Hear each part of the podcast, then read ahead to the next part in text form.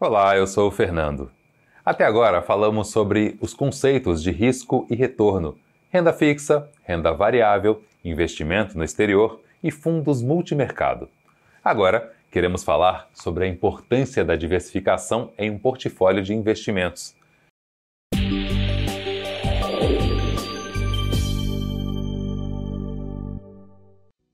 Diversificação de investimentos significa distribuir seu capital em diferentes estratégias e ativos do mercado financeiro que se complementam. E para isso, essa diversificação deve ser planejada de acordo com os objetivos do investidor. Em outras palavras, é importante conhecer o perfil do investidor, seu momento de vida, sua disponibilidade de recursos, seus interesses de curto, médio e longo prazos, sua necessidade de liquidez além, é claro, do seu nível de tolerância a risco. O conselho do ditado popular é antigo, mas ainda é válido e muito utilizado no mercado financeiro. Nunca coloque os ovos numa mesma cesta. Se a cesta cair, todos os ovos podem se quebrar, mas se você dividir, você poderá ter parte deles segura. É isso. Diversificar significa não apostar em uma única estratégia, não ficar exposto a um único fator de risco ou mercado. Manter um portfólio diversificado ajuda o investidor a se preparar para as mudanças na economia. Permite que ele consiga capturar oportunidades em diferentes classes de ativos e, ao mesmo tempo, minimiza o risco de ficar concentrado em um único tipo de investimento. Isso porque cada classe de ativo apresenta comportamentos e correlações diferentes e é influenciada por fatores distintos. E falando sobre correlação, vamos entender o que significa esse conceito? A correlação é a maneira de medir e comparar os comportamentos de diferentes ativos. É importante entender que diversificação não significa dividir seu patrimônio em quaisquer classes de ativos. É preciso avaliar como essas classes se comportam de forma conjunta em uma carteira, tendo como objetivos principais a segurança e o retorno. Avaliar a correlação dos ativos ajuda a entender esses comportamentos. Veja só, quanto menor for a correlação entre dois ativos, maior o grau de diversificação e, consequentemente, de proteção em algum momento de crise. Isso porque, como falamos, um ativo pode ser mais sensível a algum momento de estresse da economia do que outro. Assim, a presença de dois ou mais tipos de ativos de baixa correlação no portfólio pode mitigar o risco de um impacto bruto na rentabilidade, comparado a um portfólio em que existam apenas ativos de alta correlação. Apesar de tudo isso que falamos, é importante ressaltar que a diversificação não garante que você consiga eliminar completamente o risco de perda em um portfólio. Existem eventos e fatores que podem impactar todo o mercado a um mesmo comportamento, de forma positiva ou negativa. Por exemplo, o risco de recessão global que temos discutido nas últimas semanas, a esse tipo de risco damos o nome de risco sistemático não diversificável. Agora, falando um pouco sobre o tema diversificação na realidade da visão prévia, sabemos que a entidade possui cinco perfis de investimentos, os quais possuem diferentes portfólios. Os perfis moderado e agressivo são os que apresentam maior possibilidade de diversificação.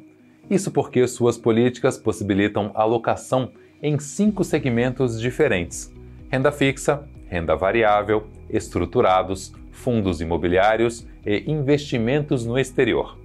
Além disso, dentro de cada segmento ainda há possibilidade de diversificação em diferentes classes de ativos, como títulos de curto ou longo prazos, indexadores diferentes, fundos multimercados, além da possibilidade de diversificação global através de investimentos no exterior. É importante apenas ressaltar que, para encontrar o perfil de investimentos mais adequado, você deve levar em consideração uma série de fatores. Por isso, realize em nosso site o teste de perfil de investidor e descubra o perfil que mais combina com seus objetivos e características pessoais. Voltando a falar sobre a alocação dos perfis moderado e agressivo, é importante fazer uma observação a definição de limites de alocação na política de investimentos para esses perfis também não significa necessariamente que eles terão alocação em todos os segmentos previstos. O Comitê de Investimentos, em conjunto com as áreas de investimentos e riscos da Visão Prev, avalia periodicamente o cenário econômico e as oportunidades, podendo concluir se aquele é ou não o momento ideal para realizar uma determinada alocação. Para conhecer melhor as características de todos os perfis, acesse o site do participante na área aberta no menu Investimentos e, na sequência, Lâmina de Investimentos. Esperamos que tenham gostado do vídeo de hoje. Curta, compartilhe e encaminhe para seus familiares, amigos ou pessoas que também possam se interessar pelo tema. Nos vemos no próximo vídeo. Fique agora com as informações de rentabilidade da Visão Prev e o cenário econômico no Brasil e no mundo. Até a próxima.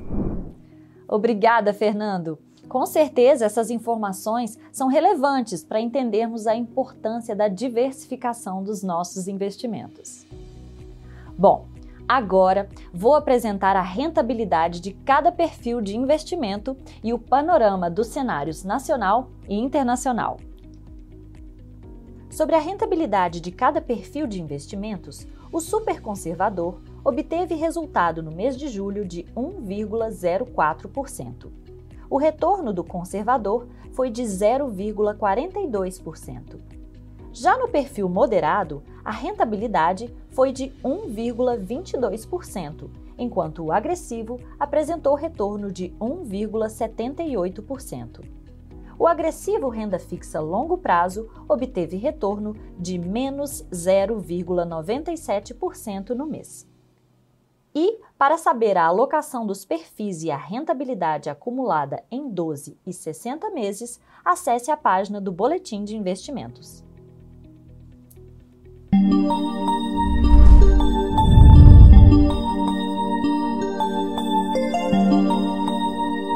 A atividade econômica do Brasil tem surpreendido positivamente em 2022, a despeito do pesado ciclo de elevação da taxa básica de juros, que atingiu 13,75% em agosto.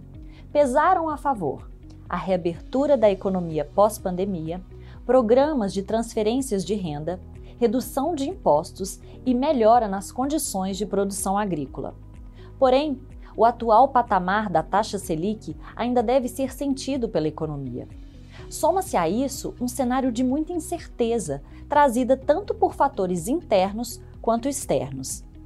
Em relação aos fatores internos, podemos citar a proximidade das eleições, o conflito entre as medidas fiscais estimulativas e as monetárias contracionistas, a inflação ainda elevada e as dúvidas sobre a condução das contas públicas para os próximos anos.